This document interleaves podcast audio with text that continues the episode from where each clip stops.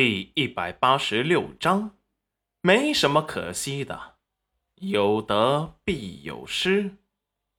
两声惨叫声传来，只见戚云染出手极快，裴文文和裴小丫就落地成盒了，抱着腿，弓着身子，捂着嘴，在地上打滚儿。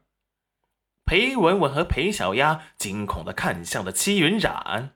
刚才他都不知道他是怎么出手的，他和裴文文就被戚云染给扇了几巴掌，一脚给踢飞了出来，重重的摔在了地上，摸了摸巨疼的脸，嘴里还有丝丝的血腥味。裴文文和裴小丫被戚云染下的这么重的毒手给吓到了，这还是戚云染吗？他们怎么感觉他像是被鬼上了身？不然怎么会力大无穷的把他们给踢飞了出去？齐云染冷冷的看着他们，犹如看着两个死人。以后别来招惹我，就算没有裴元君，我也一样可以把你们给打趴下。裴文文和裴小丫立即爬起来。一瘸一拐的向山下疯狂的跑去，连滚带爬的，活像身后有鬼在追。齐云染面无表情的看着他们远去的背影，他下手有分寸，会让他们疼上几天，却没有大碍。回屋，看着张大嘴惊呆的刘婶和黄彩彩。嗯，这是嗯裴元君教给我的嗯防身术。哎，刘婶，你们回去吧，我根本没事。谢谢你们的关心。裴元君和我是和平分手的，不存在他辜负了我一说。我并不想去京城，最后他尊重我的决定，我才留了下来。刘婶一脸叹息。恨铁不成钢的看着戚云染，云染丫头，你糊涂啊！大郎那么好的人，你怎么？刘婶，裴元君就是太好，我才配不上他。我听到赵公子说，京城的公主好像也喜欢裴元君。你看，我去了京城，一个无权无势的孤女，能抢得过人家吗？只怕到时候。怎么死的都不知道。再说我还有小景轩呢，你看裴母会接受他吗？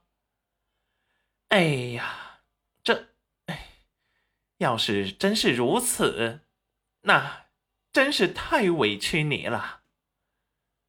没什么可惜的，有得必有失。况且裴元君两次给了他足够的银票。就算他什么也不做，也够他和小景轩吃到死了。刘婶和黄彩彩走后，戚云染又恢复了平静的生活，每天都去后山看他种的地和粮食。村长他们对戚云染还算照顾，村子里除了裴小丫和裴文文家的人看到他会说几句酸话之外，其他的人对他还是很和善的，有些怜悯他的味道。戚云染也解释，只要不恶意来找他的麻烦就行了。他也管不住他们怎么想的。小景轩的假期也过了，严夫子也回来，对于他和裴元君的事，也没有多问。对他和小景轩还是一样的热情。齐云染不知道裴元君是怎么给严夫子说的，使他一点也不介意他和裴元君已经和平分手了。不过严夫子不问，他也不主动去提。小景轩去上课，他就回家照管他家的菜地。日子过得很悠闲。就在这时，他看见别人家出壳了小鸡仔，想着要不要也买几只时，刘婶就给他抓了十三只过来，说是家里的母鸡孵出来的，送给他，问他要不要。戚云染自是要的，不过知道母鸡孵蛋也很费时间的。村子里每家孵出的小鸡就像宝贝疙瘩似的，向刘婶不要钱的白送，还真没有。刘婶，我前些天做了些肉脯，你带回去跟刘叔吃吧。